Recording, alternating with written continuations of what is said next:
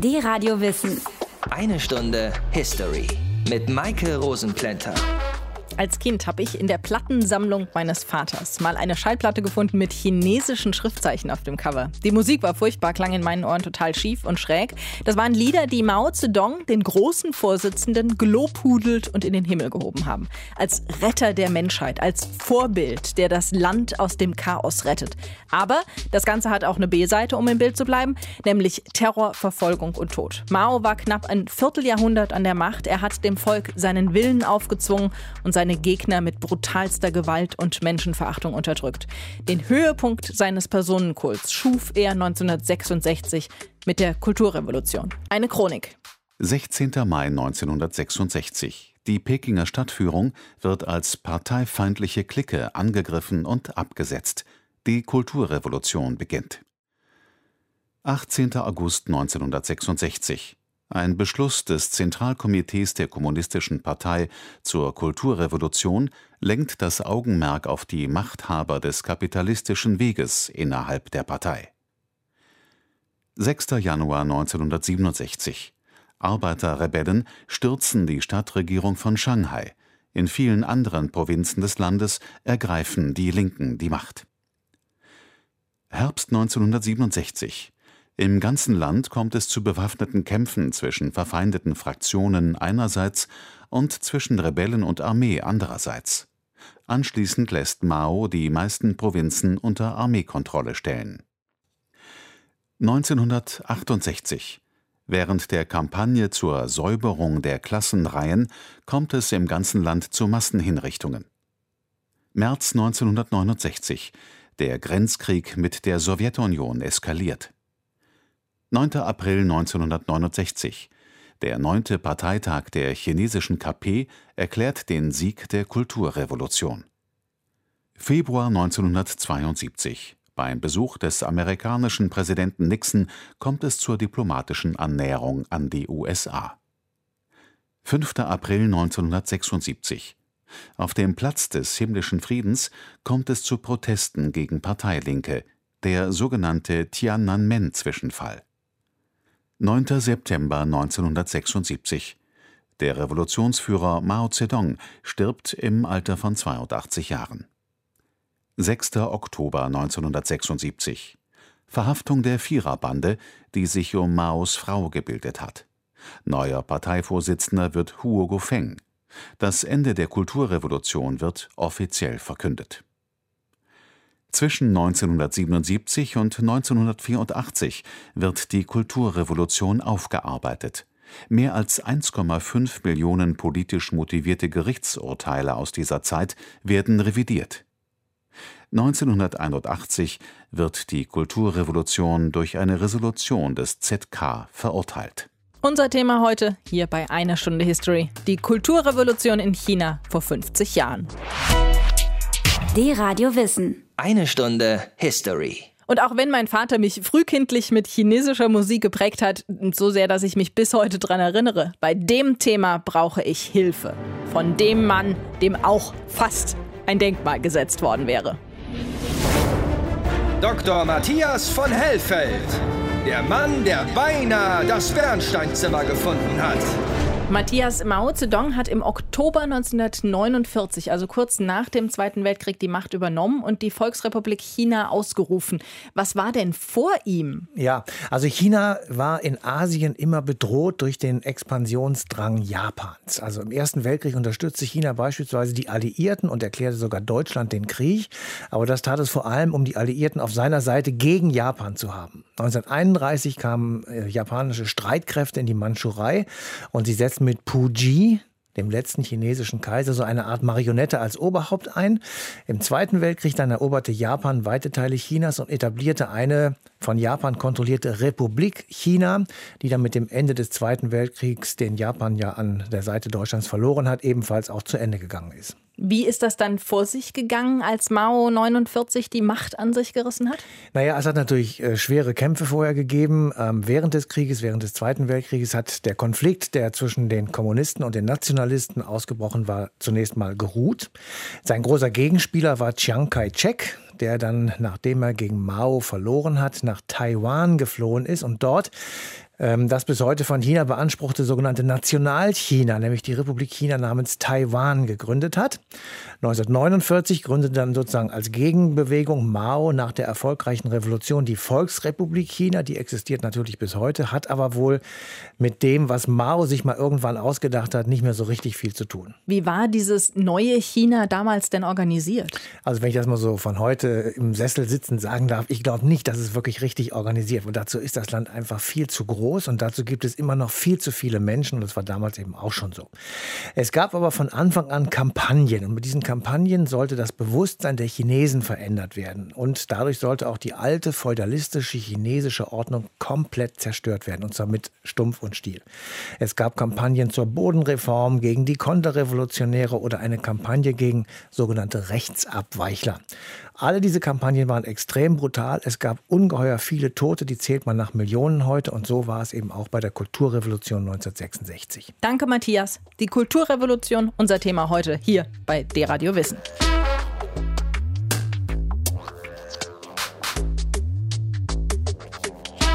1966 hat Mao Zedong die Kulturrevolution ins Leben gerufen. Es war eine Massenbewegung, die große Teile der Bevölkerung so sehr mitgerissen hat, dass sie ihre Arbeit vernachlässigt haben, um den Anforderungen gerecht zu werden. Martin Krinner aus dem History Team erklärt uns, was es mit der Kulturrevolution auf sich hatte. Die Stadt Guangzhou in Südchina im Sommer 1966. Teenager, Jungs und Mädchen aus der ersten Mittelschule der Millionenstadt stürmen das Nanfong Hotel. Sie schwenken rote Bücher, toben durch die Zimmer und beschimpfen die Hotelbediensteten. Dann kleben sie ein Plakat mit roten Schriftzeichen an den Eingang. Darauf steht: Das Nanfong Hotel stinkt nach bürgerlichen Ideen. Wir fanden hier immer noch Leute mit dick gepuderten Gesichtern und öligen, halbstarken Haartrachten. Andere tragen ausländische Kleider und spitze Schuhe. Werft diesen Dreck binnen 48 Stunden hinaus! Die Schüler gehören zu den sogenannten Roten Garden, einem Heer aus Millionen von jugendlichen Fanatikern, die in diesen Monaten durch ganz China rasen. Sie wollen die alte Welt in Stücke schlagen, Chaos stiften. Je größer, desto besser. Und das alles im Wissen und mit dem Segen des großen Führers Mao. Mit diesen Leuten will er die große proletarische Kulturrevolution schlagen.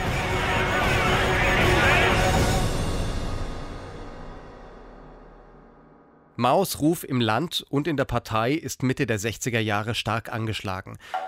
Die von ihm angestoßene Kampagne Der große Sprung nach vorn hat China in eine katastrophale Hungersnot geführt. Jetzt versucht er sein Image aufzupolieren und eine neue Generation von Revolutionären auszubilden, die seine Nachfolge antreten soll, gegen die abgehobenen und teils reaktionären Bestrebungen, die Mao in der Partei wittert. Und das mit Erfolg. Die Kulturrevolution macht aus ihm den unangefochtenen Führer, die rote Sonne des großen Reiches. Es lebe der Geist der revolutionären Revolution. Wir dürfen den rebellischen Geist nicht verlieren und müssen den Mut haben, gegen alles, was Mao Zedongs Ideen nicht entspricht, zu kämpfen. Es begann im Mai 1966. Ein Protest von Gymnasiasten gegen das sture Auswendiglernen und die Inkompetenz im Schulwesen schwappt schnell an die Universitäten über. Und es wird ein Protest gegen den Bürokratismus in der Partei generell. Mao sieht darin eine Chance, die Wut der Jugendlichen für sich zu nutzen. Am 18. August empfängt er etwa eine Million Schüler und Studenten auf dem Platz des himmlischen Friedens.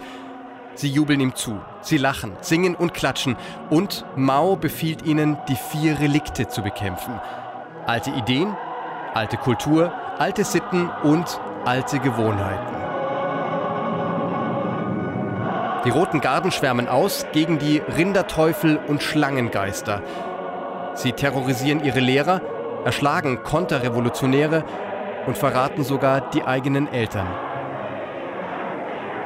Als die Roten Garden aufkamen, gab es eine Welle von Hausdurchsuchungen und Beschlagnahmungen. Der Regisseur Adrian Maben hat im Jahr 2006 die Dokumentation Mao gedreht.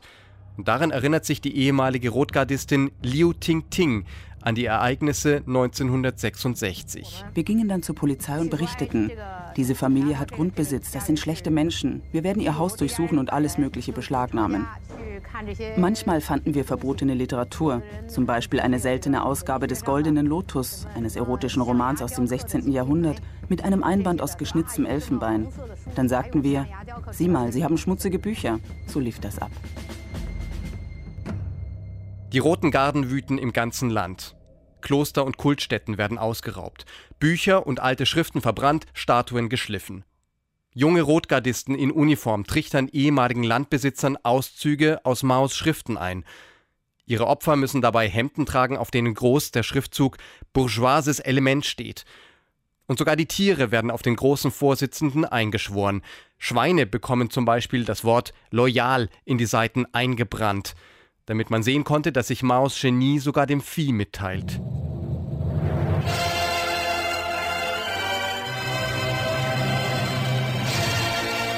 Drei Jahre lang ist das ganze Land in wilder Raserei.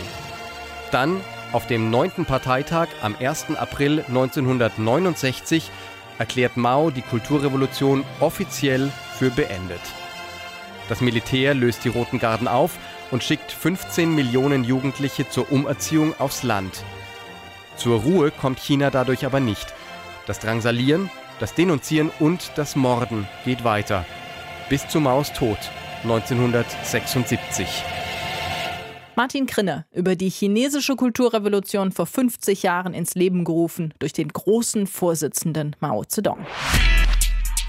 Wir sprechen heute über die chinesische Kulturrevolution, die vor 50 Jahren ins Leben gerufen wurde. Matthias, worum ging es denn während der Kulturrevolution? Na, die Lage in China war relativ kompliziert. Die Kommunistische Partei Chinas hatte in einigen Teilen des Landes offenbar die Macht verloren und Mao selber war so ein bisschen ins Abseits geraten. Aber er wollte natürlich unbedingt zurück ins Rampenlicht und wieder die Nummer eins sein. Er wollte zeigen, dass er der einzig wahre Führer der Chinesen ist. Und er hatte die Vorstellung, dass das chinesische Volk so eine Art Imperator brauchte. Und dieser sei eben er selbst selber. Und dazu hat er nun also diese Kulturrevolution ausgerufen und er gab an Schüler und Studenten eine Order aus, nämlich die, Zitat, alten Vier zu zerstören. Und die alten Vier, das waren alte Ideen, alte Sitten, die alte Kultur und alte Gebräuche. So, und das taten die Jugendlichen dann mit großer Begeisterung, aber eben auch mit großer Brutalität. Zudem hatte er ihnen gesagt, dass die eigenen Eltern natürlich die liebsten Menschen auf der Welt seien, aber niemand käme an ihn, an den großen Vorsitzenden Mao heran. Und deshalb wurden Hunderttausende Eltern von ihren Kindern denunziert und anschließend auch drangsaliert in Gefängnissen und vor Gerichtsprozessen.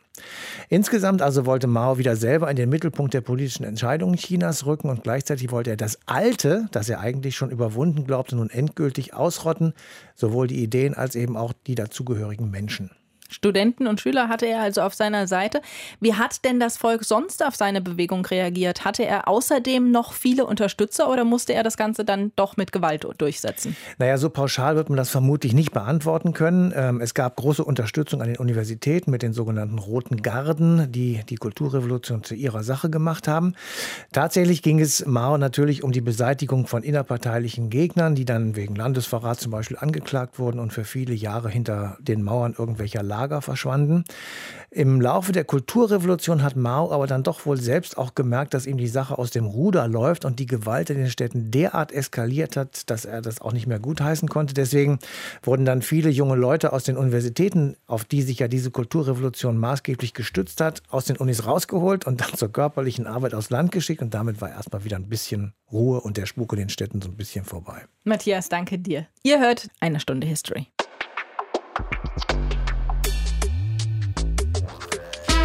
Die chinesische Kulturrevolution von 1966 bis 1976 ist heute unser Thema. Auf der einen Seite standen da die jubelnden Massen, auf der anderen die Kritiker und Opfer, die verfolgt und getötet wurden.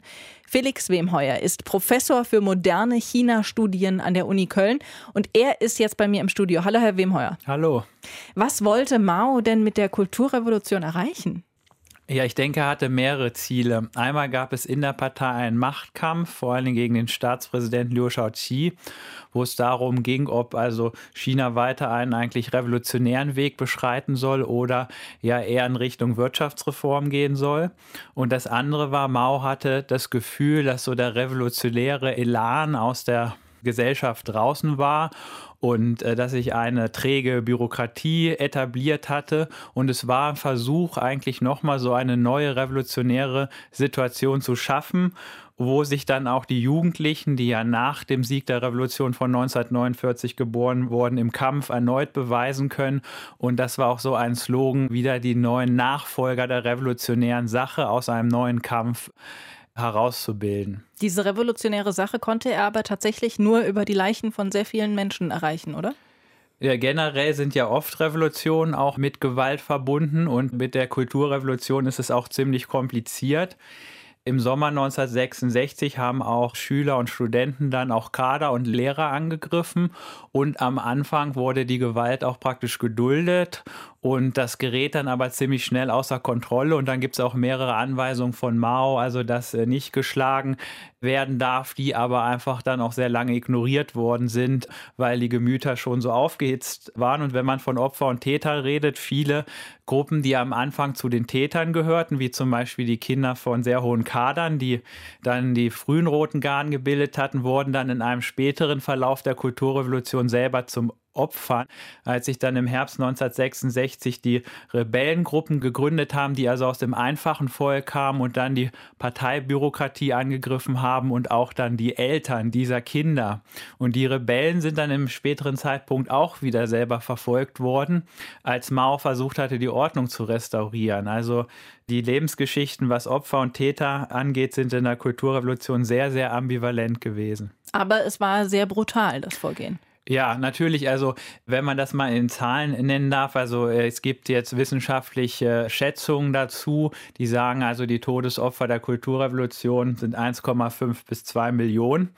Das ist jetzt erstmal im Vergleich zur Bodenreform und den frühen Kampagnen der Volksrepublik China weniger und auch weniger im Vergleich zur Hungersnot. Aber es sind natürlich in der Masse sehr viele Menschen.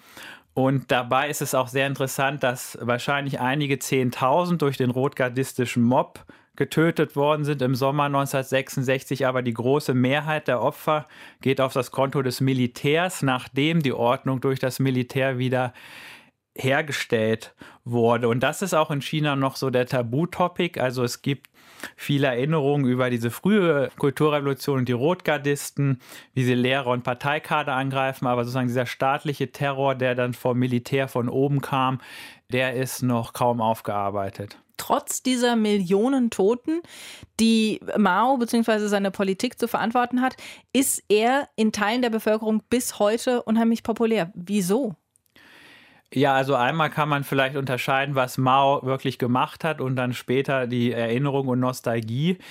Nach dieser Revolution hat ja auch der Staat das Leben der Bevölkerung auch durchaus verbessert, wenn man sich anschaut, das Ausbau des ländlichen Gesundheitssystems, des Bildungssystems, die Industrialisierung. Also die Frauen wurden aus der schlimmsten Form der Unterdrückung befreit. Und von dieser Revolution haben halt auch natürlich die früheren Eliten nicht profitiert, sind verfolgt worden, wo erstmal die breite Masse der Bevölkerung auch profitiert hat.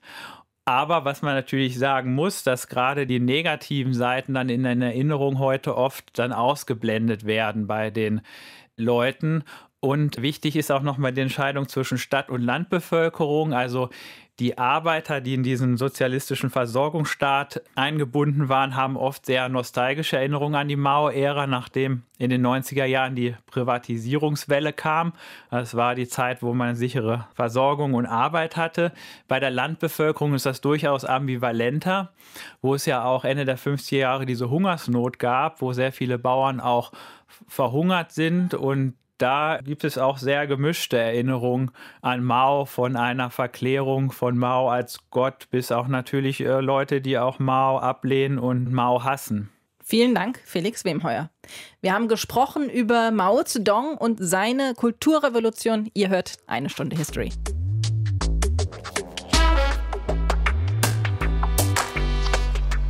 Matthias, wir haben ja schon was gehört über die Brutalität, die es während der chinesischen Kulturrevolution gab und mit der Mao seine Kritiker bedacht hat. Wie waren denn die Reaktionen des Westens? Naja, also für Studenten und Intellektuelle war China im Grunde genommen gleichbedeutend mit dem großen Führer Mao Zedong. Ich kann mir das heute ehrlich gesagt auch nicht mehr so richtig erklären, dass so viele Leute, die eigentlich alles und jedes hinterfragt haben, sich mit keiner Erklärung zufrieden gegeben haben und alles in Zweifel gezogen haben, ausgerechnet bei Mao Zedong geradezu blind gewesen sind. Es war so, dass äh, Journalisten wenig Informationen nach Deutschland brachten und man irgendwie nicht so richtig wusste, was da eigentlich passiert. Zudem war das Land weit weg und das Interesse an China, muss man ehrlicherweise sagen, war auch nicht besonders ausgeprägt, außer eben an der Person Mao Zedong. Hat man denn überhaupt verstanden, warum Mao das so gemacht hat, alles? Da bin ich mir ehrlich gesagt nicht ganz sicher. Jedenfalls aus der heutigen äh, Sicht bin ich mir da nicht ganz sicher. Von außen betrachtet ging es ihm ja um Machtgewinn und Machterhalt. Aber, und das wusste man eben so genau nicht, er wollte ja auch dafür sorgen, dass seine Revolution nach seinem Tod weitergeht. Und er hat sich bei dieser Kulturrevolution auf die Suche nach einem Nachfolger gemacht, den er sozusagen während dieser Revolution zu finden hoffte. Also er wollte die Revolution mit seinem Namen auf immer und ewig verbinden und durch die Suche nach einem Nachfolger eben auch weiter weiterhin tragen. Und zudem wollte Mao sich auf jeden Fall als eine starke Gegenfigur zur Sowjetunion ähm, etablieren. Und in den 60er und 70er Jahren herrschte ja der Kalte Krieg, da haben wir ja auch schon ab und zu drüber geredet. Und der Westen suchte sozusagen natürlich nach einem Verbündeten, auch in dieser Gegend der Welt, gegen die Sowjetunion. Und deswegen kam China dann irgendwann auch wieder in den Mittelpunkt des Interesses. 1972 besuchte der amerikanische Präsident Richard Nixon das Land. Er wollte sich sozusagen mit chinesischer Hilfe gegen die Sowjetunion besser positionieren. Und damit löste er letzten Endes sogar auch eine Neuordnung der weltpolitischen Fronten aus. Die USA werteten China mit diesem Besuch sozusagen hoch auf die Weltbühne und kurz danach kam dann auch noch Franz Josef Strauß, der also eigentlich ein erklärter Gegner jeglicher kommunistischer Idee war und er hatte überhaupt keine Probleme, Mao Zedong lächelnd die Hand zu schütteln und schöne Fotos zu machen. Mao Zedong hat die Kulturrevolution sicher als Sieger verlassen, war wieder die unangefochtene Nummer eins im Land und letztendlich hat er China etwas näher an den Westen herangerückt, als es vorher war. Und es ist ihm tatsächlich gelungen, dass sein Name für immer mit der Kulturrevolution verbunden sein wird. Informationen waren das von Matthias, unserem History-Experten hier bei D-Radio Wissen. Er wollte in die Geschichte eingehen als der große Steuermann, der sein Land in eine bessere Zukunft führen wollte. Aber seine Herrschaft war gekennzeichnet durch Gewalt, Terror und Rechtlosigkeit. Trotzdem wird Mao Zedong in China bis heute verehrt wie ein Heiliger. Und einer, der das moderne China kennt, ist Axel Dorloff. Er ist ARD-Korrespondent in Peking. Hallo Axel. Hallo. Welche Rolle spielt Mao denn heute in China? Ja, er ist auf eine bestimmte Art allgegenwärtig im chinesischen Alltag. Gerade hier in Peking, also sein Konterfei hängt ja am Tor des himmlischen Friedens vor der verbotenen Stadt. Sein Leichnam ist aufgebahrt im Mao-Mausoleum am Platz des himmlischen Friedens, eines der wichtigsten Touristenattraktionen. Sein Porträt hängt immer noch in vielen Privatwohnungen. Äh, viele Taxifahrer haben sein Bild wie ein Amulett an ihrem Rückspiegel baumeln. Und es gibt an jeder Autobahnraststätte bedruckte Mao-Tassen. Äh, also er ist zwar schon eine ganze Weile tot, aber er ist ist ganz und gar nicht vergessen oder gar von der Bildfläche verschwunden. Seine Ideen, sein Erbe, das wird allerdings auch in der kommunistischen Partei von verschiedenen Flügeln ganz unterschiedlich betrachtet. Also man kann auch sagen, so ganz hat man sich noch nicht entschieden, wie man zu Mao Zedong stehen soll. Er ist auf der einen Seite der große Steuermann, wie du gesagt hast, der große Revolutionsführer, aber er ist auch derjenige, der das Land mit Not, Tod und Elend überzogen hat, wie kein anderer politischer Führer nach ihm. Wie kommt es denn, dass er trotzdem immer noch so beliebt ist? Ja, das, das hat viel mit diesem Gründungsmythos zu tun. Er ist und bleibt der Revolutionsführer, er ist der Gründer der Volksrepublik China. Er hat China äh, heraus aus dem Elend, aus Jahrhunderten der Erniedrigung und der Demütigung durchs Ausland geführt, äh, so wird das hier gesehen. Es gibt auch tatsächlich nicht nur die Mao-Verehrung im Alltag, die ja dann oft auch sehr ritualisiert wirkt. Es gibt auch echte Mao-Fans, also Neo-Maoisten in der heutigen Politik hier in China, anti-westliche, antikapitalistische Ideologen am linken Rand der kommunistischen Partei. Das hat viel mit Sehnsucht, viel mit Ideologie zu tun, nach einer Zeit, in der angeblich die Partei noch frei von Korruption war, in der das Volk noch wirklich kommunistisch, die Gesellschaft noch egalitär war. Die haben dieses Jahr nicht nur Mao, sondern auch die Kulturrevolution hochleben lassen, diese Neo-Maoisten. Wenn wir hier in Deutschland zurückgucken auf unsere dunkelste Zeit in der Geschichte, nämlich die Nazi-Zeit, dann ist das bei den meisten zumindest sehr kritisch. Wie ist denn in China dieser Blick zurück? Ist die Kulturrevolution einfach ein Teil der Geschichte oder ist das wie bei uns eben dann auch so eine dunkle Zeit? Also die Kulturrevolution wird in China wie auch die anderen dunklen Seiten der kommunistischen Herrschaft äh, gerne verschwiegen und verdrängt. Das gilt für das Massaker am Platz des himmlischen Friedens 1989, genauso wie für die Kulturrevolution. Offiziell gibt es zwar eine Resolution der kommunistischen Partei aus den 80er Jahren, die die Kulturrevolution einen Fehler nennt, Aber eine kritische Aufarbeitung, die findet im Land nicht statt. Es gibt keinen offenen oder öffentlichen Umgang mit der Kulturrevolution.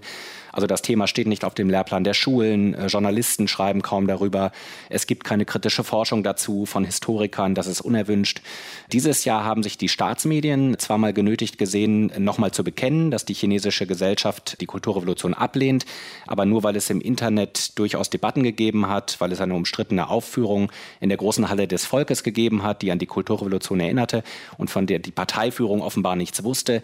Aber das offizielle China, dabei bleibt es, will keine kritische Debatte, weil man annimmt, dass darunter dann die Partei oder auch, auch der Ruf Mao Zedongs leiden könnte. Und das will man auf jeden Fall verhindern. Gibt es auch irgendwelche Folgen, die die Kulturrevolution in der Gesellschaft hinterlassen hat? Ja, man muss sich das immer vergegenwärtigen. Kulturrevolution, das klingt erstmal so harmlos. Also wenn man nicht wüsste, was sich da in China hinter verbirgt, könnte das Wort ja schon fast positive Assoziationen wecken. Ja. Aber die Kulturrevolution hat in China für ein ganzes Jahrzehnt ein ganzes Land ins Chaos gestürzt. Das Land ist während dieser Zeit in beispiellose Raserei und Gewalt verstrickt worden. Also angebliche Feinde des Kommunismus, unter ihnen viele Intellektuelle und Kulturschaffende, wurden ja denunziert, geschlagen, gedemütigt, in Arbeitslager aufs Land geschickt. Lehrer wurden mit Holzknüppeln im Namen der Revolution verprügelt und gefoltert, äh, manche sogar getötet oder in den Selbstmord getrieben. Und ja, nicht nur Lehrer, es konnte im Prinzip jeden treffen. Beamte, Universitätsmitarbeiter, die eigenen Eltern. Und das wirkt bis heute nach. Jede Familie in China hat ihre Geschichte Geschichte zur Kulturrevolution. Die wenigsten reden darüber, bei vielen ist das ein absolutes Tabu. Und überall im Land gibt es bis heute unverarbeitete Traumata, die aus dieser Zeit herrühren. Ist das heutige China denn das Land, das Mao wollte? Also ich glaube, das war bestimmt nicht sein Bild, das er für die Zukunft Chinas im Kopf hatte. Er hat den ganzen Wandel, die Öffnung, vor allem die wirtschaftliche Öffnung, es ist ja weniger eine politische Öffnung, das hat er alles gar nicht mehr mitbekommen. Das war ja dann vor allem das Werk von Deng Xiaoping. Das wäre in der Tat sehr interessant, was Mao zu diesem China heute sagt. Also diese sehr eigenartige, autoritäre Mischung aus Staats- und Turbokapitalismus, die vielen glitzernden Wolkenkratzer, die, die Großstädte, der viele private Reichtum. China ist ja laut IWF eines der Länder der Welt, in denen die Wohlstandsschere am weitesten auseinanderklafft. Und dieses Maß an Ungleichheit zumindest, das hatte Mao ganz bestimmt nicht im Kopf. Danke, Axel. Gerne. Der Blick zurück auf die Kulturrevolution in China vor 50 Jahren, um zu verstehen, was heute ist. Wir sind heute in eine Stunde History 50 Jahre zurückgereist ins China unter Mao Zedong. Wir haben gehört vom großen Vorsitzenden, von seinen Anhängern, aber vor allem auch von seinen Opfern. Und davon gab es sehr, sehr viele. Und jetzt ist Zeit für ein Fazit. Und dafür ist unser History-Experte bei mir. Dr. Matthias von Hellfeld. Der Mann, der beinahe das Bernsteinzimmer gefunden hat. Matthias, Kulturrevolution, das ist alles schon eine ziemlich komplizierte Geschichte, ne? Ja, ich finde schon. Also vor allem, wenn man sich vorstellt, dass trotz dieser großen Verbrechen, von denen wir ja gehört haben, der eigentliche Urheber bei vielen Chinesen immer noch nahezu unschuldig dasteht und ähm, von den Leuten heute teilweise sogar noch angehimmelt würde. Stell dir mal vor, wie würden das mit Hitler machen oder die Italiener mit Mussolini oder die Russen noch mehr, als sie es sowieso tun mit Stalin. Also Massenmörder als Vorbild, das finde ich schon ziemlich schrecklich. Das ist wirklich kaum zu verstehen. Was sagt das über das heutige China aus? Ja, da muss ich auch sagen, ähm, ich ertappe mich sehr oft dabei, dass ich so denke, mein Gott, China. ja, da gehen die Menschen in Peking tagelang mit Atemmasken durch eine grau-grüne grüne Smogsuppe und finden nichts dabei. Ja. Oppositionelle werden gnadenlos gejagt, gefoltert oder mit fadenscheinigen Argumenten aus dem Verkehr gezogen. Und trotzdem ist das Land irgendwie friedlich oder scheint es zumindest zu sein.